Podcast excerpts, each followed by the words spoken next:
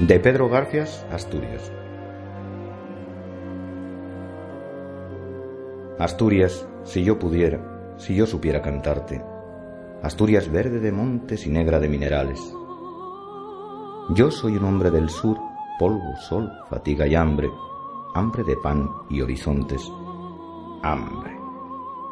Bajo la piel resecada, ríos sólidos de sangre y el corazón asfixiado sin venas para aliviarte. Los ojos ciegos, los ojos ciegos de tanto mirarte, sin verte, Asturias del alma, hija de mi misma madre. Dos veces dos has tenido ocasión para jugarte la vida en una partida y las dos te la jugaste. ¿Quién derribará ese árbol de Asturias ya sin ramaje, desnudo, seco, clavado con su raíz entrañable que corre por toda España crispándonos de coraje?